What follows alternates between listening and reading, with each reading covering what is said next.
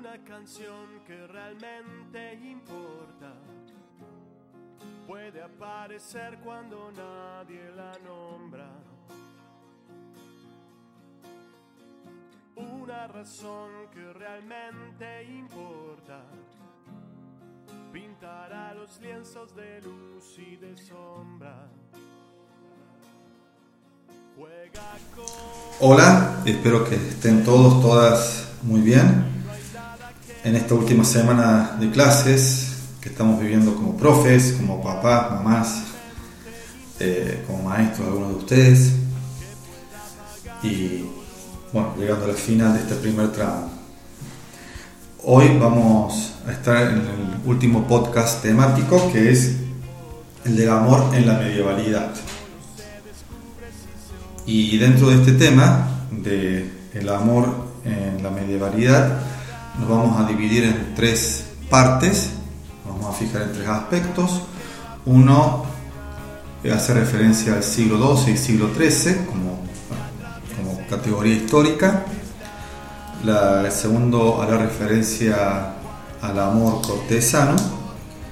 Y el último algunas notas sobre el amor en la medievalidad en base a la teoría tomista. Para empezar con referencia al, siglo XII y XIII, vamos a tomar la, la ayuda de Joseph Campbell. Joseph Campbell, eh, que es un gran hombre ligado a, la mitología, a la hermenéutica y a la psicología, entre otros muchos ámbitos del saber, sigue a Jung, a Carl Gustav Jung. Y él habla de los mitemas. ¿Qué es, qué es un mitema? Es un significado que se va a repetir en diferentes historias mitológicas. Estos mitemas que se repiten puede ser, por ejemplo, la caída de la humanidad o la, o la caída de un hombre prototípico, el tema de las partidas, el tema de los reencuentros y cómo los desencuentros y los reencuentros tienen un lugar el azar, la suerte, lo no planificado. Este núcleo de significado que construye mi tema eh, se va a, va a reaparecer en diferentes momentos de la historia y cada vez que reaparece alguno de estos temas se va resignificando. ¿Qué significa que se va resignificando? Que va apareciendo con connotaciones propias de acuerdo a la época en la cual ocurre esa resignificación. De ahí que Campbell le gusta hablar de los mitos vivientes. ¿Qué significa el mito viviente? Aquello en lo cual aparece toda la vida y como él dice, la salvaje belleza de la vida misma. En donde cada época, cada generación tendrá que ver cómo toma esa salvaje belleza que aparece allí. Este también otro concepto que puede ayudarnos a entender esta realidad es el concepto de arquetipo que establece este autor, Joseph Campbell, en cual el arquetipo para él es figura literaria es un tipo, una tipología que prevalece en una época determinada. Y va a tener la característica de esta tipología de ser algo atractivo, algo que nos subyuga y de lo cual no nos podemos separar, pero al mismo tiempo le tenemos cierto temor. Eh, lo dice muy bien esto Kierkegaard en una de sus obras que se llama Temor y Temblor. Algo que te atrae que es fascinoso, que es eh, lumínico, que te da luz, pero al mismo tiempo que te genera cierto miedo. Eh, hay obras de artistas, principalmente de pensadores, que nos dan como pistas de estos arquetipos. Por ejemplo, las poesías de Eliot, eh, el Ulises de Joyce, La montaña de Thomas Mann, y muchas obras que tratan de relatar esto arquetípico, esto tremendo y fascinoso, de lo cual no nos podemos alejar, pero que al mismo tiempo nos da temor. dentro de esto, de lo arquetípico, evidentemente va a estar el tema del amor. Y vamos a ver ahora cómo esta imagen, este arquetipo del amor, va a aparecer en un siglo determinado dentro de la medievalidad. Como característica del siglo XII y XIII podemos decir que en primer lugar es un siglo en el cual van a convivir pacíficamente tres religiones monoteístas en España, sobre todo hacia el norte de España. Conviven el judaísmo, el islam y el cristianismo. Y esta convivencia pacífica, este intercambio cultural va a ser muy rico. Primero va a permitir que las obras filosóficas de Platón, Aristóteles, en su totalidad sean traducidas y lleguen a nuestras manos. Y también va a aparecer en este contexto el amor cortés. El amor cortés y toda la producción artúrica que se llama corresponde a estos siglos.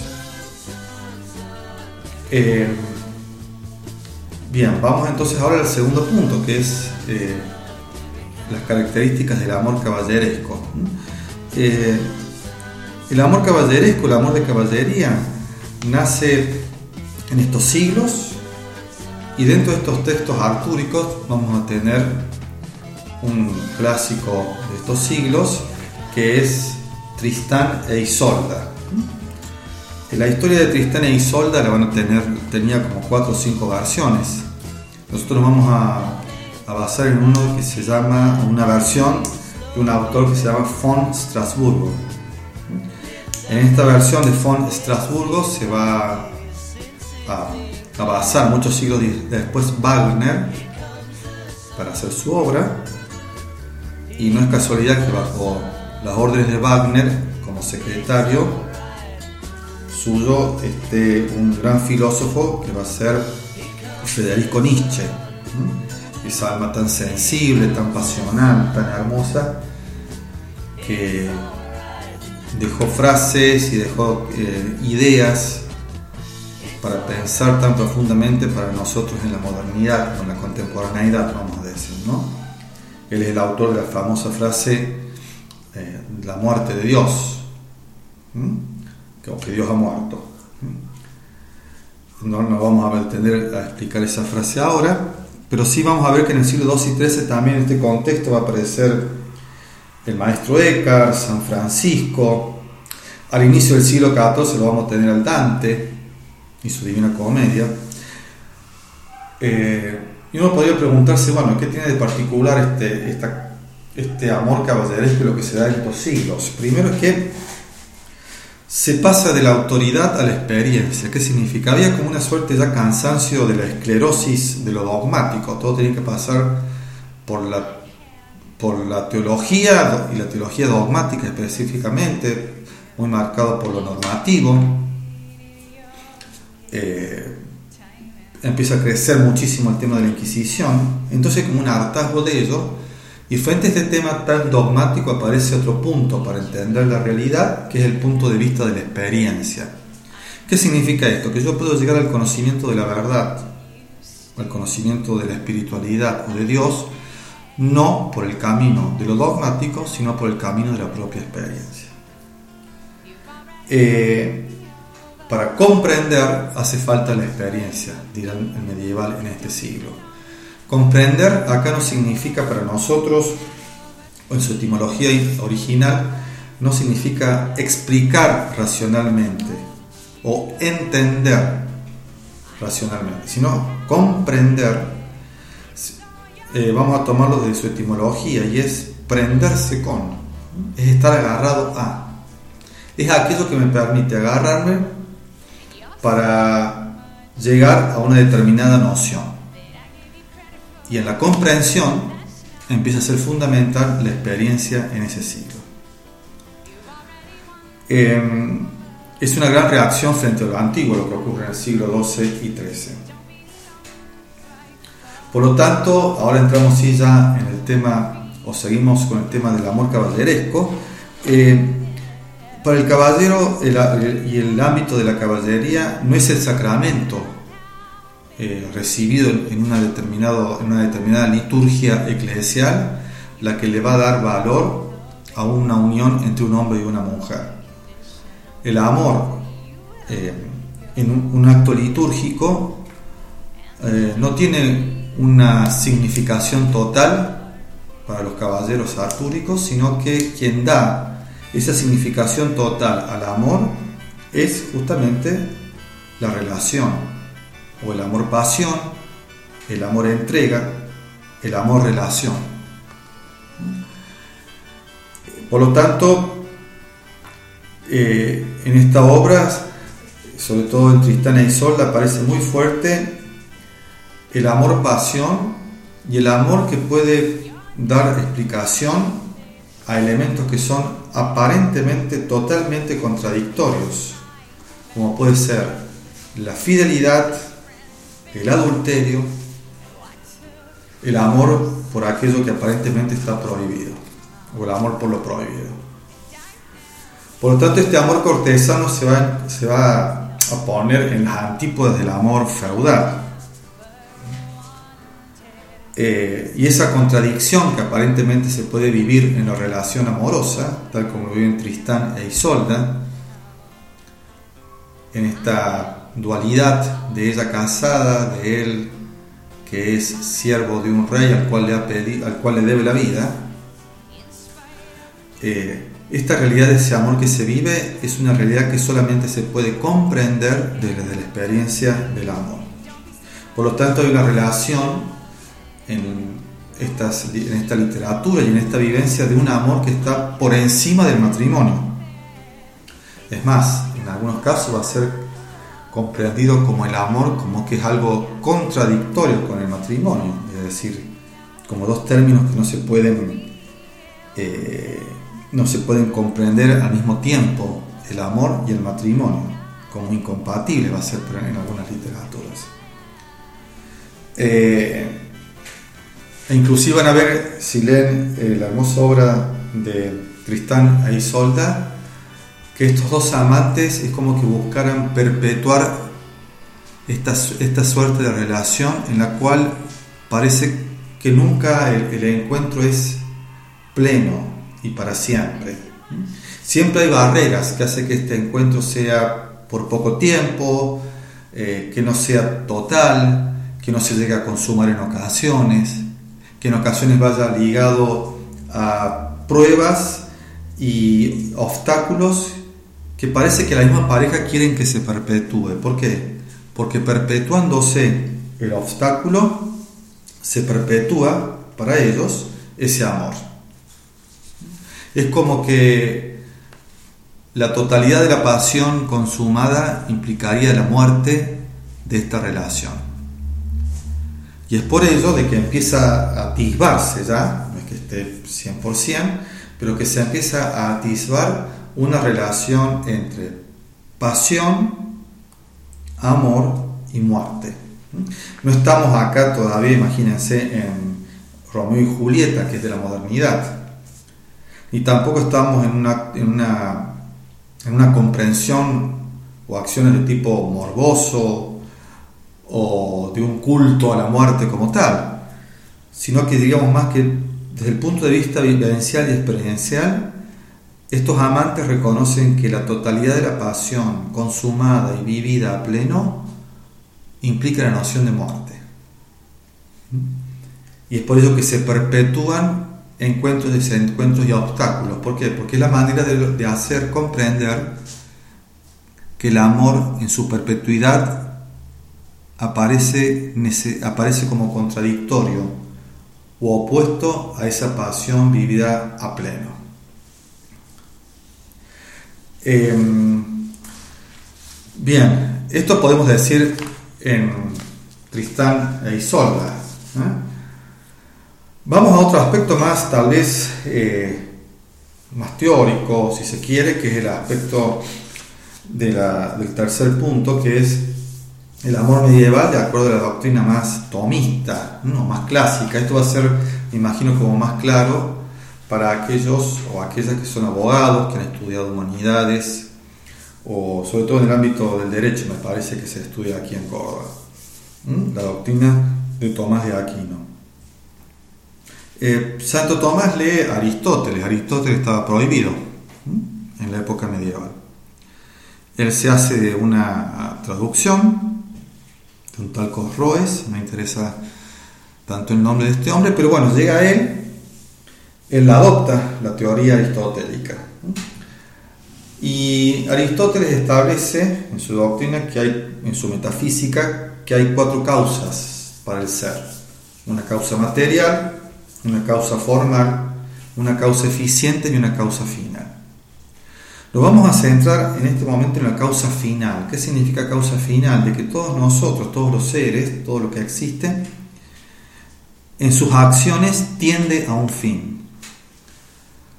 Consciente o inconscientemente, de una manera meditada, de una manera abrupta, sin que medie la razón, todas, todo ser tiende a un fin. Toda persona, todo ser camina hacia un fin.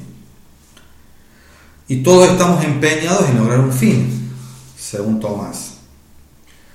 Por lo tanto, en este logro del fin, eh, podemos preguntarnos cuál es el fin por el cual hacemos nuestras acciones. Y Tomás dice que el fin es querer completar aquello que nos falta.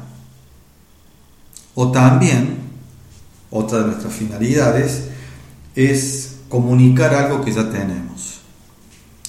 Pues estas son las dos finalidades de toda acción humana para Tomás. Una es completar lo que me falta y otra es comunicar lo que ya tengo. Y que le hace falta a otro o a otra. En esto del mundo de las sustancias operantes, como le dice, el mundo de la, de la naturaleza, estamos empeñados en el fin de conseguir aquello que nos falta. De ahí viene la palabra afinidad. Afinidad significa justamente aquello que me ayuda a cumplimentar o complementar mi fin. Afinidad es aquello que me ayuda o aquella persona que me ayuda a complementar, a complementar mi finalidad, mi fin. Eh, cada uno de nosotros, según sigo citando a Tomás de Aquino, observa lo que nos falta y busca dónde encontrarlo. Pero es siempre desde otro ser, por lo tanto acá hay un principio de complementariedad. Nadie puede encontrar la realización en sí mismo o en sí misma, sino que el principio de complementariedad es propio de la naturaleza humana, es decir, encontrar en otro lo que me falta. Por lo tanto, este principio de complementariedad hace que deseemos otras cosas y personas. Y lo deseamos justamente porque son buenos. ¿Mm? La, característica de que algo es deseable es su bondad, dirá él. Por lo tanto, lo bueno es aquello que es deseable. Y en eso encuentra un deleite es decir, un gozo en aquello que es totalmente apetecible. ¿Sí? Eh, por lo tanto, el amante va a disfrutar con ese objeto de amor, con esa persona, porque le va a complementar aquello que le falta y al mismo tiempo va a otorgar, va a comunicar algo que tiene. Para los medievales eh, hay dos maneras de conocer. Uno es, una es la verdad. A la verdad llegamos por medio de razonamientos, de proposiciones, de argumentos, de estudios de, de partir de dos premisas conocidas, dos premisas para llegar a una tercera, el arribo de conclusiones, todo el mundo lógico y científico que se estaba vislumbrando. Pero la otra manera de conocer para los medievales es el amor. Eh, ellos van a decir que la vida del amor es más integral que la vida racional.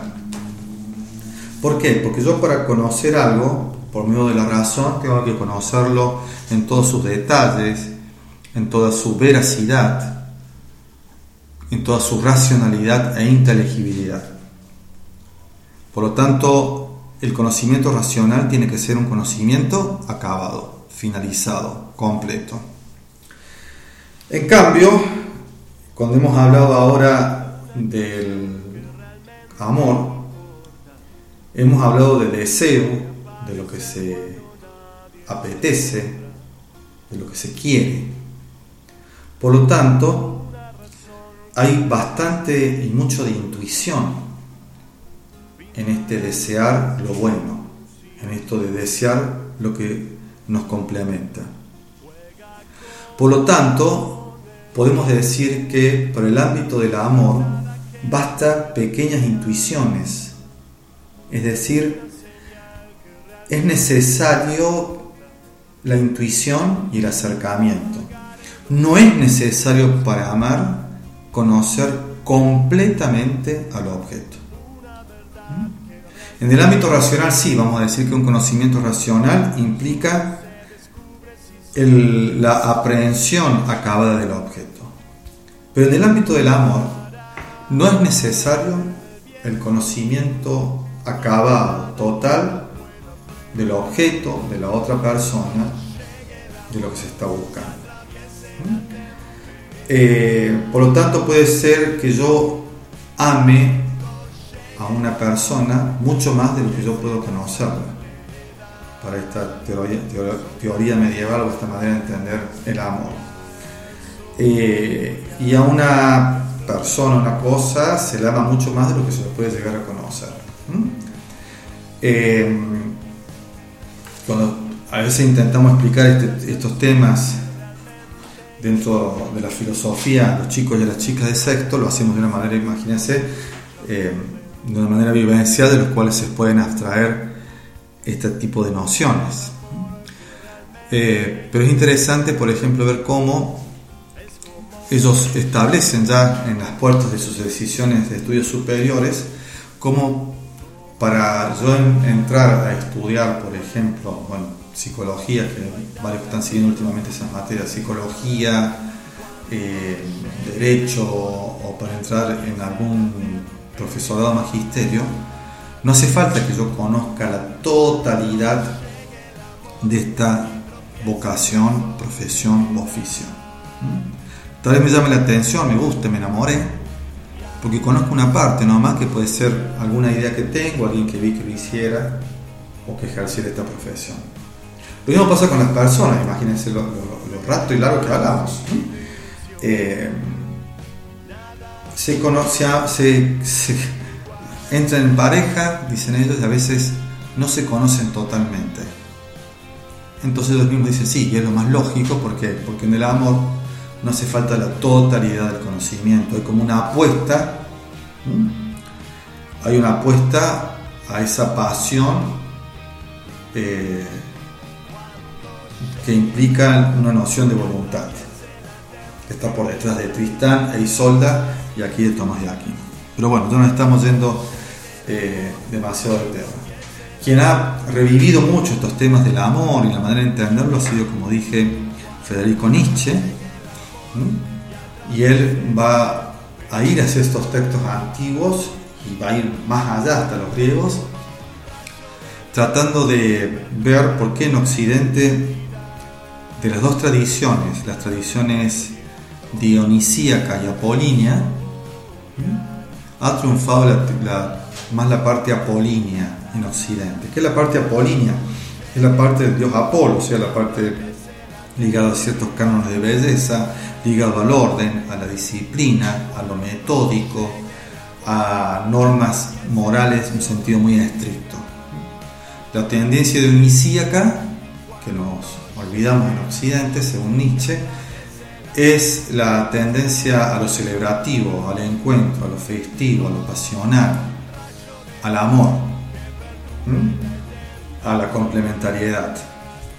Esto se ve muy bien, según él, en, el mito de Dionisia con el baile, con la fiesta. Por lo tanto, como una síntesis de esto, Nietzsche suele concluir diciendo que él no cree en aquellos que no saben bailar como haciendo una metáfora de que en Occidente, no es creíble aquella persona que no haga referencia a lo festivo, lo celebrativo, el encuentro, la recreación, la invención, en cierta manera la locura de ir a la experiencia y más allá de lo netamente estipulado y como él dice en otro de sus títulos, de esa orgullosa y vana ciencia que él vive en el siglo XIX. Bueno, concluimos acá los podcasts temáticos. Eh, voy a subir uno más solamente para hacer referencia a un tipo de síntesis para la filosofía de la educación de esto que hemos visto, de estos cinco temas. Eh, las canciones, me olvidé de poner en el podcast anterior, las canciones que nos acompañaron fue eh, una música escocesa, también con algunos activos de Irlanda, que tiene un matiz y una influencia medieval. Eh, también escuchamos Zona de Promesas de Gustavo Cerati, interpretado por el autor y por Mercedes Sosa. Y volvimos a escuchar La Semilla, que es una canción de Eugenio Perpetua, interpretada por Ramiro Farías, un profe del 376, del 376. Ahora eh, hemos escuchado, estamos escuchando de Ataque 77 una canción. Eh, también hemos escuchado de The Beatles, Here Comes the Sun. Y también de Morissette, Ironic, que en su letra hace referencia justamente a estas partes más eh, no rígidas, no lógicas del amor. ¿Mm? La ironía del amor, podríamos llegar a traducir. Bueno, eh, nos seguimos escuchando y también dejo ahí en el aula virtual eh, la bibliografía con la cual me basé para hacer este podcast. Nos vemos y saludos.